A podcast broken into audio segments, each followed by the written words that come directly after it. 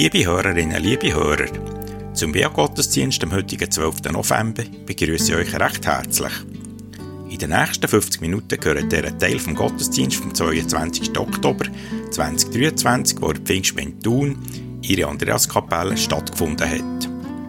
Durch den Gottesdienst führt Simea Tanner, der Lobpreis wird geleitet von Rahel Richter und ihrem Team. Predigt werden wir hören von Pastor Uli Willen aus Thun zum Thema aus Trauer und Trümmer wächst Kühnheit. Ich wünsche euch jetzt eine gute Zeit beim Zuhören.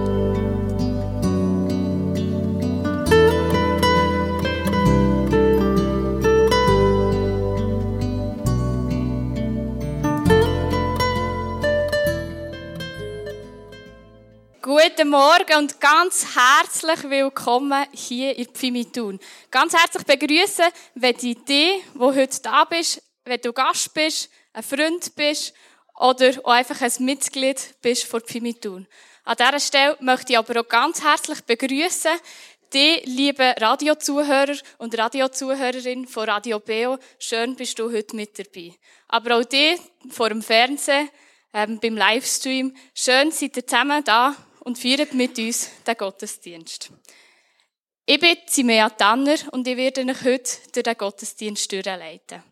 Nachdem, dass wir ein paar Informationen ähm, hatten, was so in der nächsten Zeit in Pfimi läuft, werden wir einen kleinen Start machen in die Serie Füreinander mit dem Nehemia. Unsere neue Predigtserie, die ab heute startet. Nachher werden wir in einen Lobpreisteil gehen mit der Rahel Richter und ihrer Band. Nachdem werden wir die Predigt hören vom Uli Willen zum Thema aus Trauer und Trümmer wächst Kühnheit. Wir starten in die Predigtserie füreinander mit dem Nehemia. Mir hat sich aber vielleicht gewisse kennen den Nehemia schon und andere haben schon mal etwas davon gelesen, aber es ist schon ein bisschen weiter zurück. Es ist nicht das erste Buch, das wir in der Bibel lesen. Oder vielleicht kennst du ihn noch gar nicht. Aus diesem Grund habe ich heute drei Gegenstände mitgebracht, für den Nehemia ein bisschen vorzustellen. Und zwar, der erste Gegenstand ist ein Weinglas. Der Nehemia ist der Mundschenk von einem König. Durch das hat er eine sehr hohe Anstellung gehabt und ist ähm, sehr gerühmt worden. Aber er hat auch recht eine gewagte Anstellung gehabt, weil er hat immer müssen das Weinglas testen, bevor das es der König bekommen hat, dass der König ja nicht vergiftet wird. Das heißt, theoretisch ist jeden Tag immer wieder neu sein Leben auf dem Spiel gestanden. Das Zweite, was ich dabei habe, ist ein Seil. Und der Nehemia steht für mich für einen wahnsinnigen Leiter. Aber nicht nur, weil er Führungsqualitäten hat, sondern weil er immer gewusst hat, wer mit ihm am Strick reist. Und zwar ist er immer wieder der der gebetet hat und immer wieder Gegenwart von Gott gesucht hat. Er hat sich immer wieder leiten von Gott. Und der dritte Gegenstand ist so eine Maurerspachtel, Spaten. Kelle, genau. Und zwar, der Nehemia hat einen Auftrag gehabt, er, oder Auftrag, er ist wieder zurück nach Jerusalem gegangen und hat die Stadtmauern aufbauen. Nicht nur, weil das zu einer Stadt gehört, sondern er hat das oder er hat das machen, für das alle Bewohner, die in Jerusalem sind, wieder sicher sind und dass die Stadt wieder sicher ist und eine vollständige Stadt darf sein.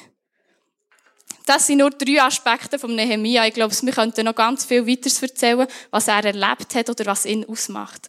Aber äh, der Nehemia ist definitiv ein demütiger, starker und barmherziger Leiter gewesen. Er ist vorwärts gegangen mit dem Blick immer auf Gott Egal was gekommen ist, egal welche Schwierigkeiten das gekommen ist, er ist definitiv immer vorwärts gegangen. Ich möchte euch einladen, aufzustehen und mit einzustimmen in, die, in dieser Zeit, wo wir Gott anbeten wo wir ihm unsere Komplimente zusingen und wir starten mit einem Lied, das einfach proklamiert, hey, unser Erlöser lebt. Jesus ist wirklich auferstanden. Und er ist der, der uns befreit hat.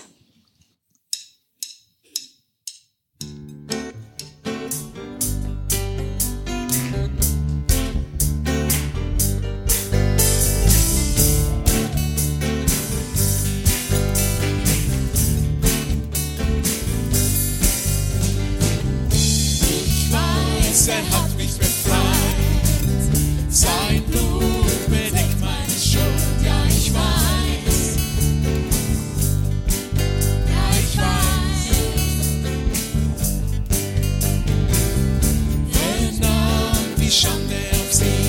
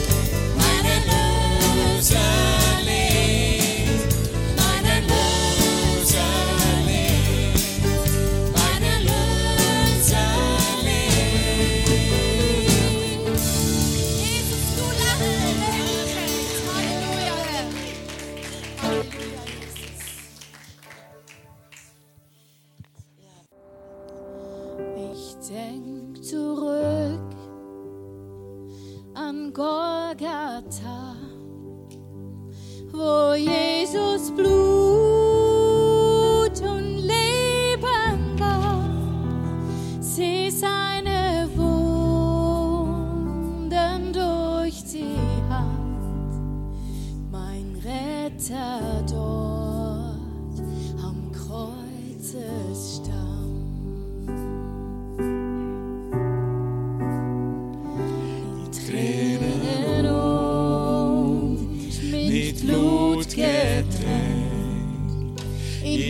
Joseph's cross.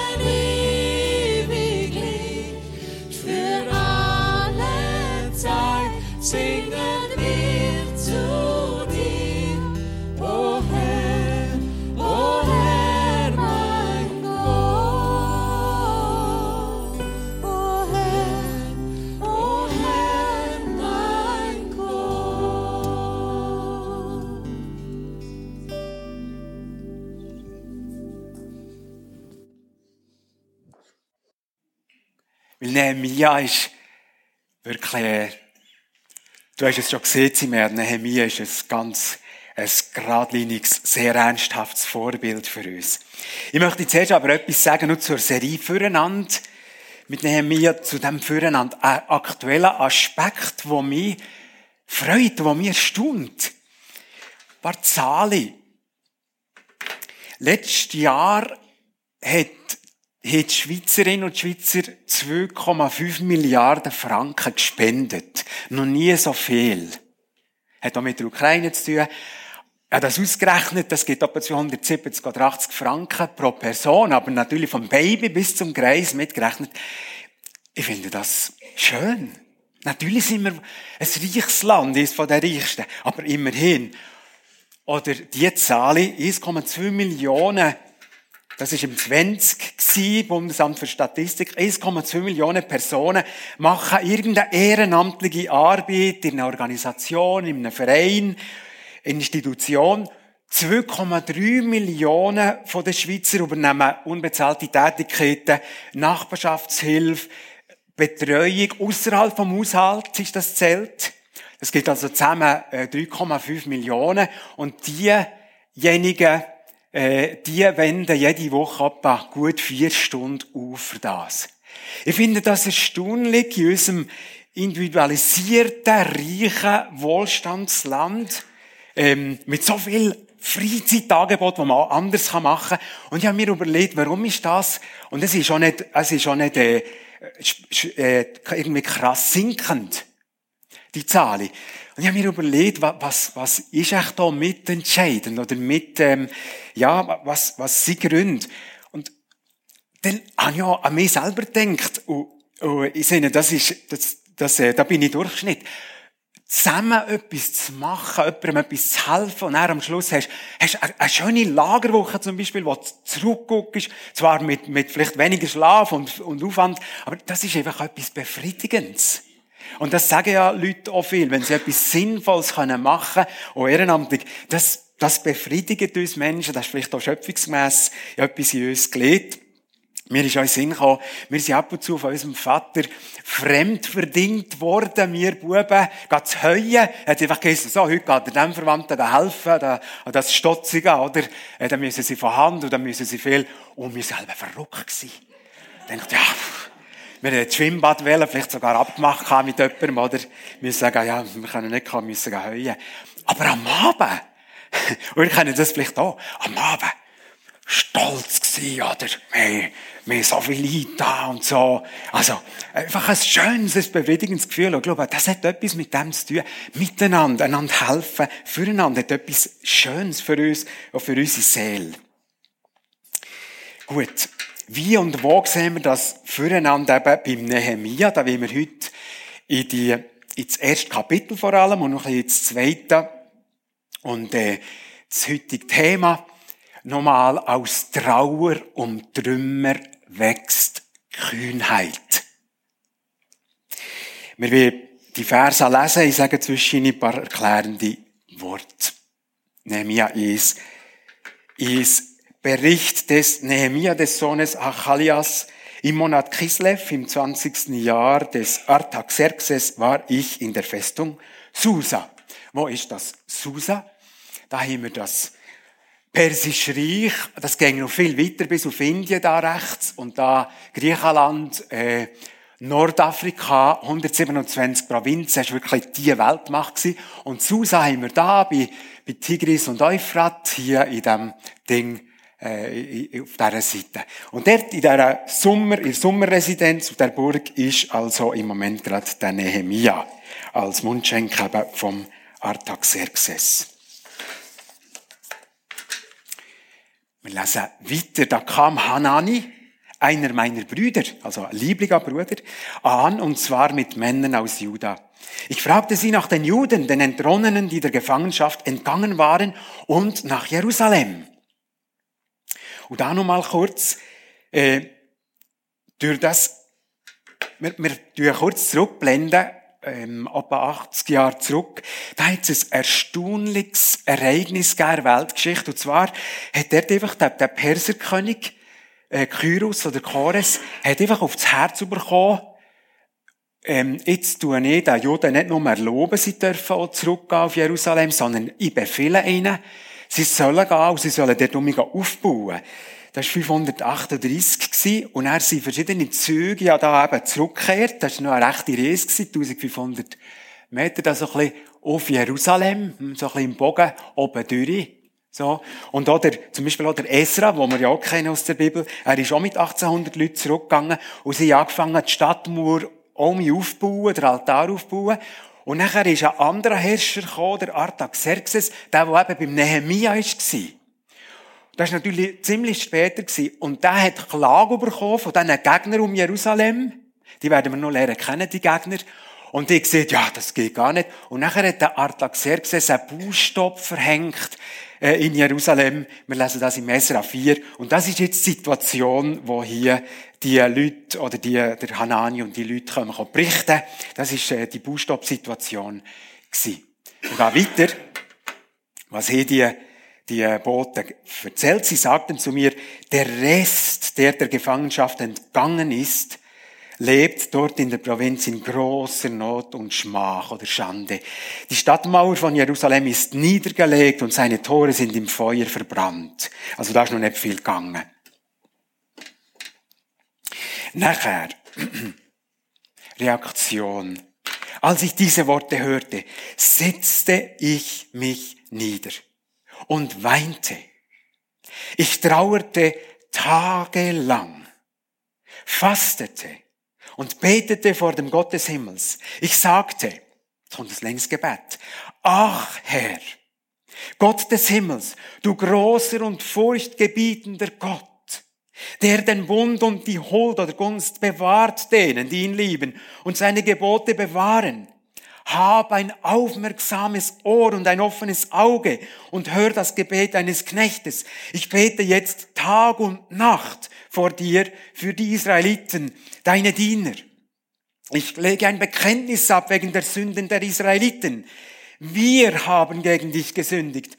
Auch ich und meine Familie haben gesündigt. Wir haben sehr schlecht gegen dich gehandelt. Wir haben die Gebote, Gesetze und Rechtsentscheide nicht bewahrt, die du deinem Diener Mose geboten hast. Aber denke doch an das Wort, das du deinem Diener Mose aufgetragen hast. Jetzt kommt das Zitat aus dem Mose, Mosebuch. Wenn ihr mir die Treue brecht, dann werde ich euch unter die Völker zerstreuen, hat Gott schon dann gesehen. Wenn ihr aber zu mir umkehrt, meine Gebote bewahrt und sie ausführt, dann werde ich, sie, ich selbst die von euch, die bis ans Ende des Himmels verschlagen wurden, von dort sammeln. Ich bringe sie an den Ort, den ich erwählt habe, um dort meinen Namen wohnen zu lassen. Sie sind ja deine Knechte, dein Volk, das du erlöst hast, mit deiner großen Kraft und deiner starken Hand, hätte Nehemiah nachher geschoben im Gebet. Ach Herr, hab ein aufmerksames Ohr für das Gebet deines Knechtes und das Gebet deiner Knechte, die von Herzen deinen Namen fürchten. Gewähre deinem Knecht heute Erfolg und lass ihn Erbarmen finden bei diesem Mann. Und wer ist das gesehen? War nämlich Mundschenk beim König. Der erste Teil habe ich so beschrieben. Nehemias Anteilnahme an den Trümmern. Liebe Gemeinde, wir, wir merken das, das Füreinander vom Nehemia hier. Erstaunliche Herzensgesinnung. Wir werden jetzt noch ein paar Gründe sehen, warum das besonders erstaunlich ist. Natürlich war er ein jüdischer Mann, aber er hat ja nie selber in Jerusalem gelebt. Er ist wahrscheinlich in der Nähe von Susa, eben in Persien aufgewachsen. Seiner Ur, Ur, Urgroßeltern vor 140 Jahren, wo Jerusalem ist zerstört worden, oder der Tempel, die, die Riesentragik, für uns unvorstellbar, was das für ein jüdisches Herz bedeutet. Die Ur-Ur-Ur-Vorfahren haben sicher mit grosser Trauer erzählt, aber er ist nie dort gewesen.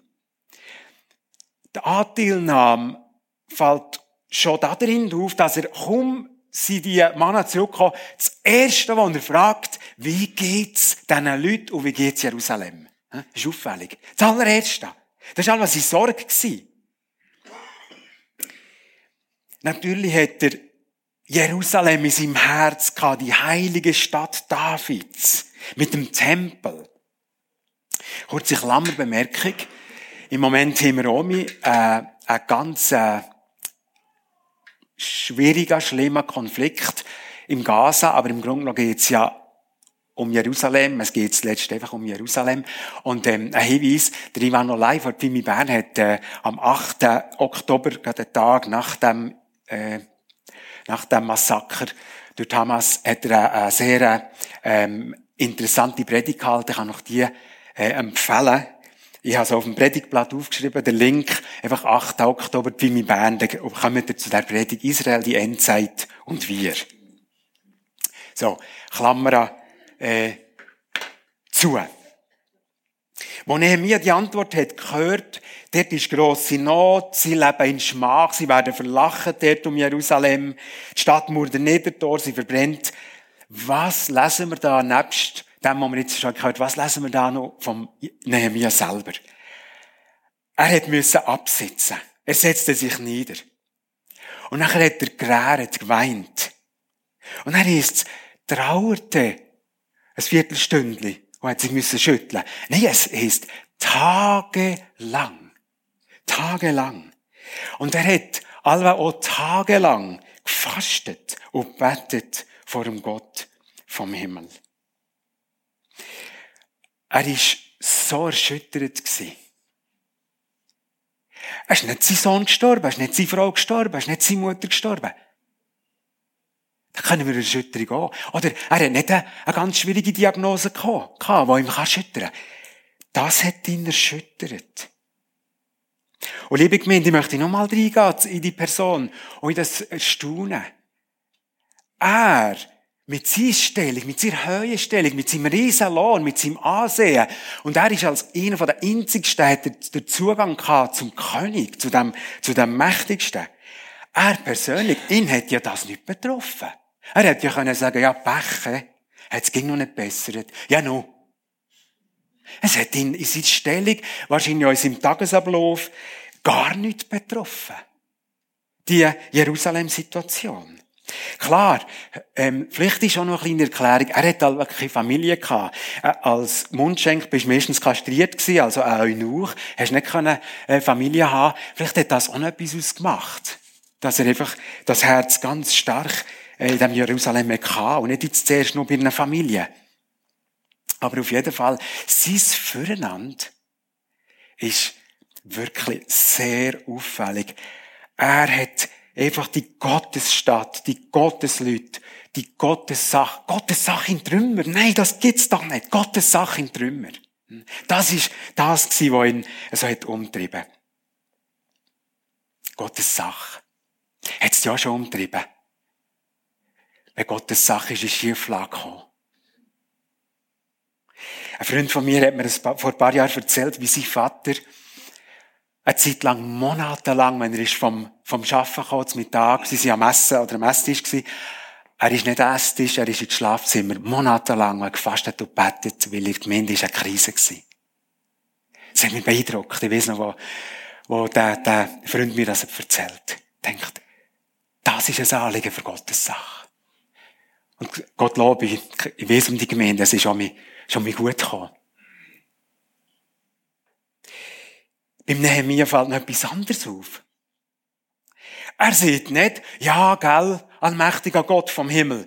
Die Juden, das sie halt schon Zwingrinder gewesen und die, das sie schon stolze Typen gewesen und gemacht, was sie wollen. Nein, wie hat er betet? Ich bin auch die schuld. Ich zitiere, wir haben gegen dich gesündigt. Auch ich und meine Familie. Wir haben sehr schlecht gegen dich gehandelt. Wir haben die Gebote und Gesetze und Rechtsentscheide nicht bewahrt, die du Mose geboten hast. Ich finde, das zeigt normal die Haltung, der Charakter, die Gesinnung von dem Mann, die Verantwortung. Und er beugt sich mit vor Gott. Er haltet sich für gar nicht besser. Er nimmt irgendwie voraus, was Paulus im Römer 3, 23 hat geschrieben, alle haben sie gesündigt, aller Menschen. Und die Herrlichkeit Gottes verloren, wo sie sollten haben vor Gott, für einmal zu bestehen. Darum braucht ja jede Frau und jeder Mann der Retter Jesus Christus, der hat die Schuld vergeben Kreuz zum Schluss von dem ersten Punkt. Was ist unsere Reaktion, wenn wir von Gemeinden wissen oder von Werk, wo leiden, wo durch Krise gehen, wenn Teams abeinander kommen, nicht können vergeben. Liebe Gemeinde, es ist Jesu Lieb es ist Jesus Sache. Es ist Jesus Körper. Wo vielleicht verlacht wird wegen dem. Ja, hast du gehört? Typisch die Stündler. Die sind selber um ins Gestürm. Was macht das mit dir? Natürlich, manchmal ist man auch betroffen, wenn man denkt, ah, sie wissen ja, dass ich Stündler bin. Aber bist auch schon betroffen gewesen, weil es dir einfach dauert, weil es Gottes Sache ist, Gottes Lieb, Gottes Gemeinde. Und er ist angefangen beten. Wir machen das manchmal im Staff, wenn wir von so Situationen müssen. Sagen wir, komm, wir beten gerade. Statt lang reden und Lösungen suchen und Schuldige suchen. Wie geht's dir, wenn im Team Leute schwach werden, vielleicht sogar sündigen, vielleicht sogar die Leitung oder der Leiter fällt? Wie geht's dir da? Geht's das Bustelefon los?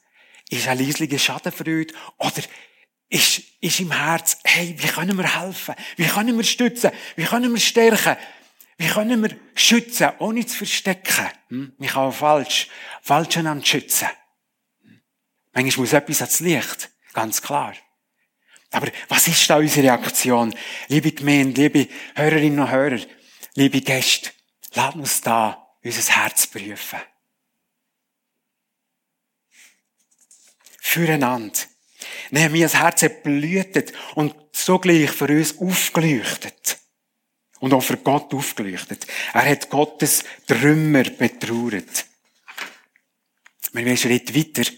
Da nochmal der Römer-Vers, der wichtig. Alle haben gesündigt und die Helligkeit Gottes verloren. Das hat Nehemiah gewusst. Zweitens, unsere Trümmer betrauern ist so wichtig. Nehemiah hat müssen absitzen nach der Antwort. Und wenn man nachher die Fortsetzung liest, Kapitel 2, wird ein äh, äh, äh, Monat genannt, das ist der Nisan, und das ist vier Monate später.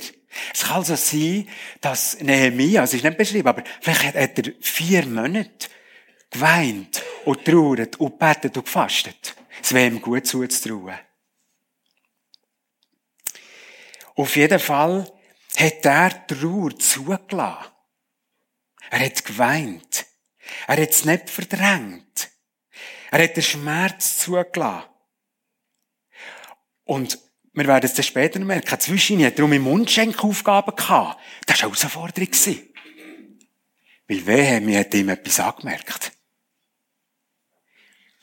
Aber zwischen ist er allweg um mich beten, trauern, fasten.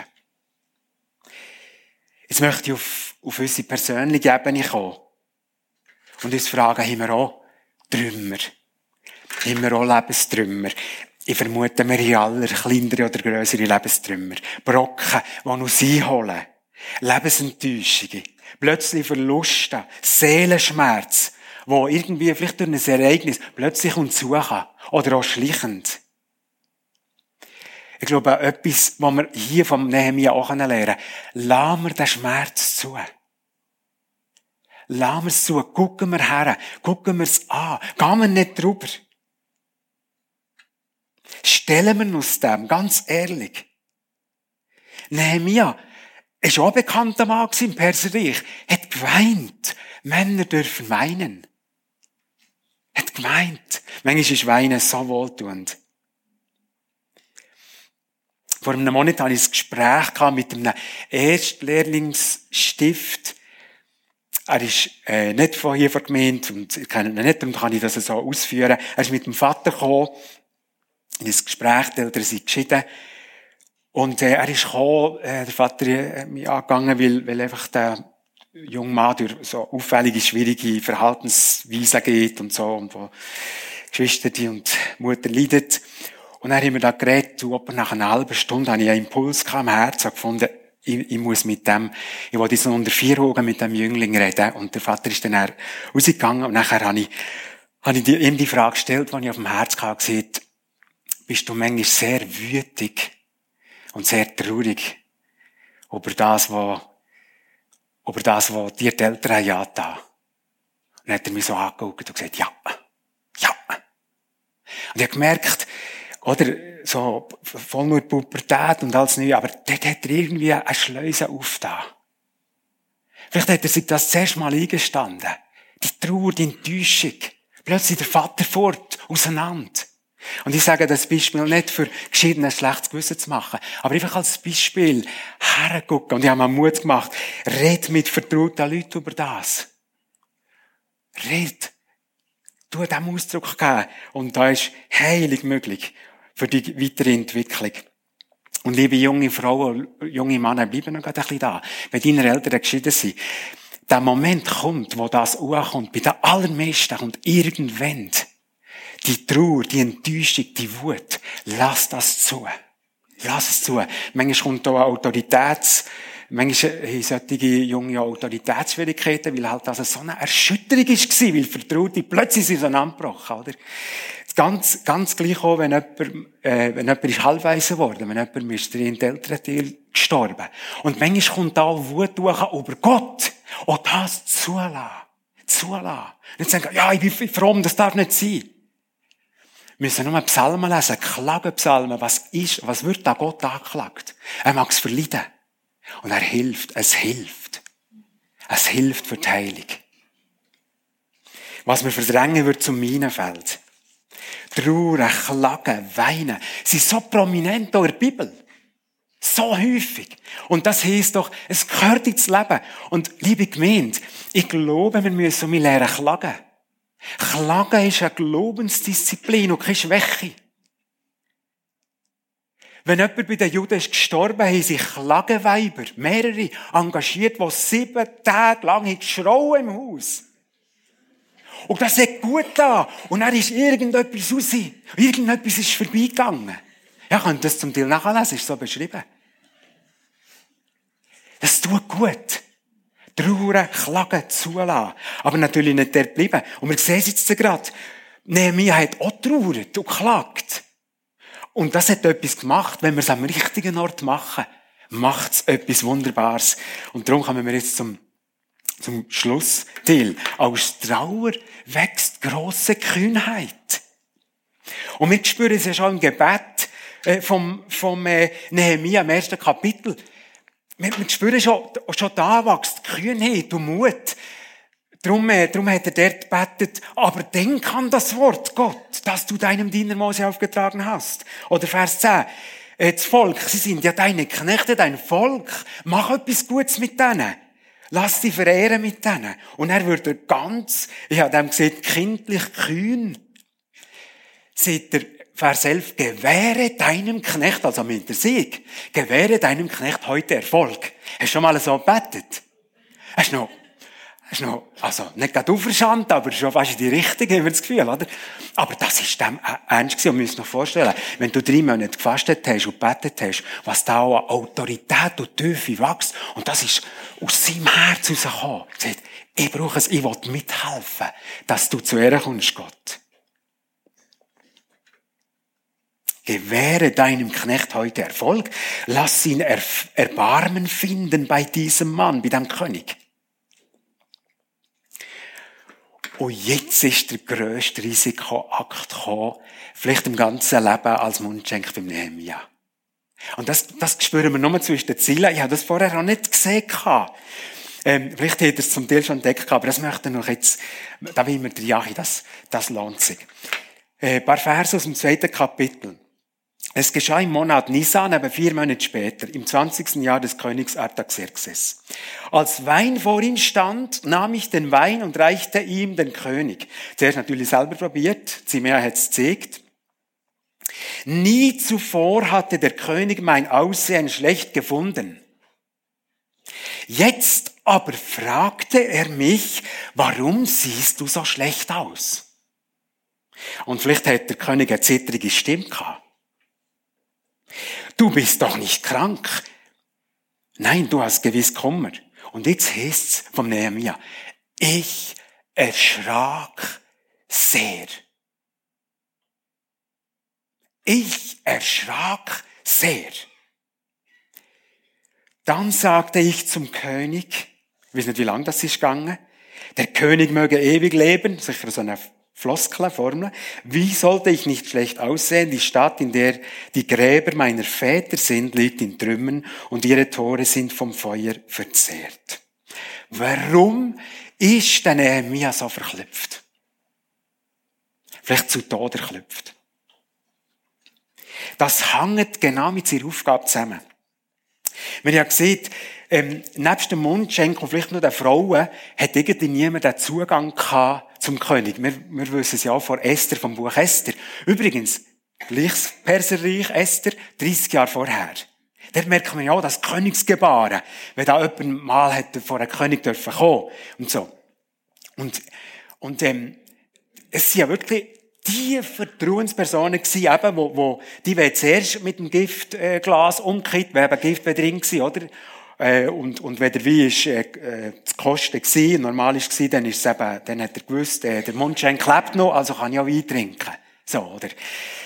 Aber hier ist es noch etwas ganz anderes gewesen. Manchmal ist es eben auch so gewesen, dass wenn Könige bei ihren Mundschenken auffälliges Verhalten haben beobachtet, dass sie aus Angst vor Komplott oder Putsch die sofort abgesetzt oder sogar tötet.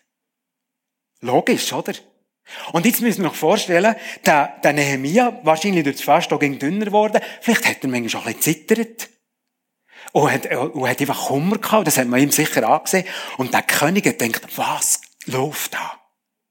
Was läuft da? Und stellt noch vor, Nehemiah, was soll er jetzt sagen? Was soll er jetzt sagen? Soll er etwas sagen?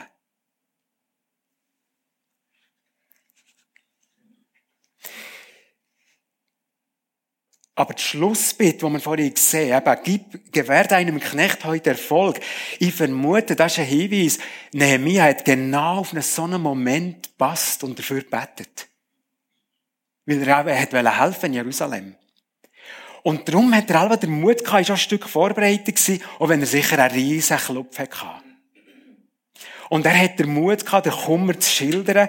Und ich glaube, wenn wir diesen aufrichtigen Mann sehen, oder? Ich denke, Artaxerxes hat da ein tiefes, tiefes Vertrauen gehabt zu diesem Mann. Und wir sehen ja wie er reagiert. Der gleiche, der ja den Baustopp hat gemacht, oder?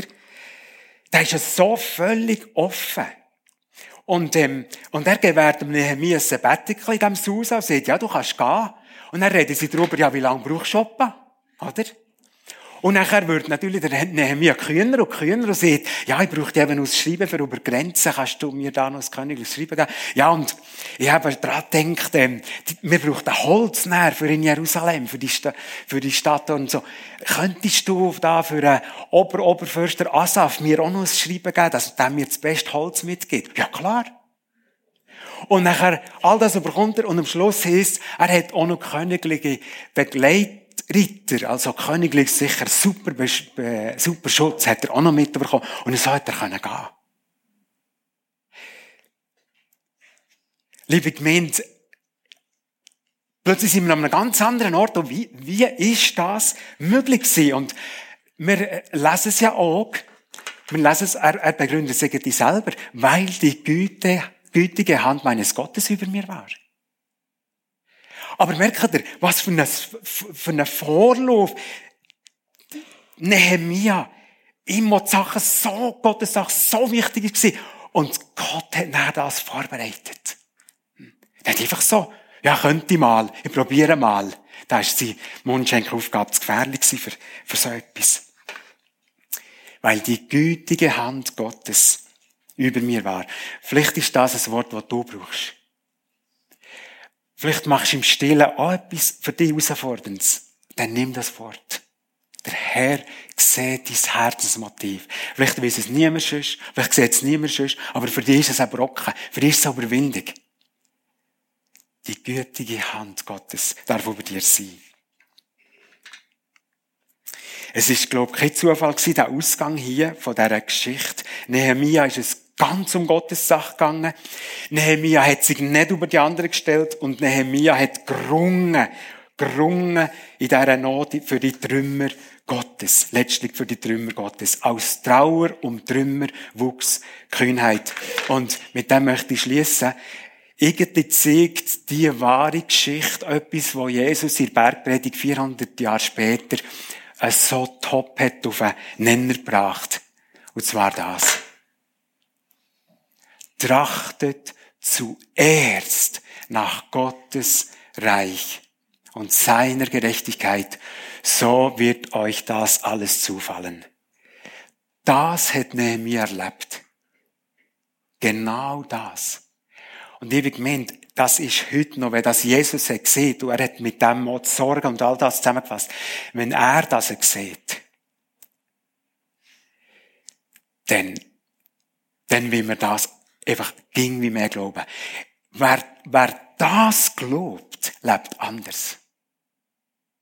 Und ich weiß, es ist ging um mein Ring, aber das ist ein Lebenssatz sondergleichen. Ein Glaubenssatz. Ein Wagnis auch. Auch Überwindersatz manchmal. Aber das ist ein Lebensgeheimnis für gläubige Menschen. Ergreifen wir das, wagen wir das, gehen wir neu an unseren Trümmer. Amen.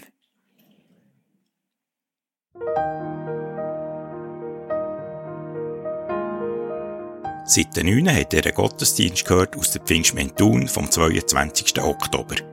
Predigt hat der Pastor Uli Willen. Wenn ihr den Gottesdienst noch einmal hören wollt, dann gibt es mehrere Möglichkeiten. Ihr könnt telefonisch beim Urs Bösiger eine CD bestellen.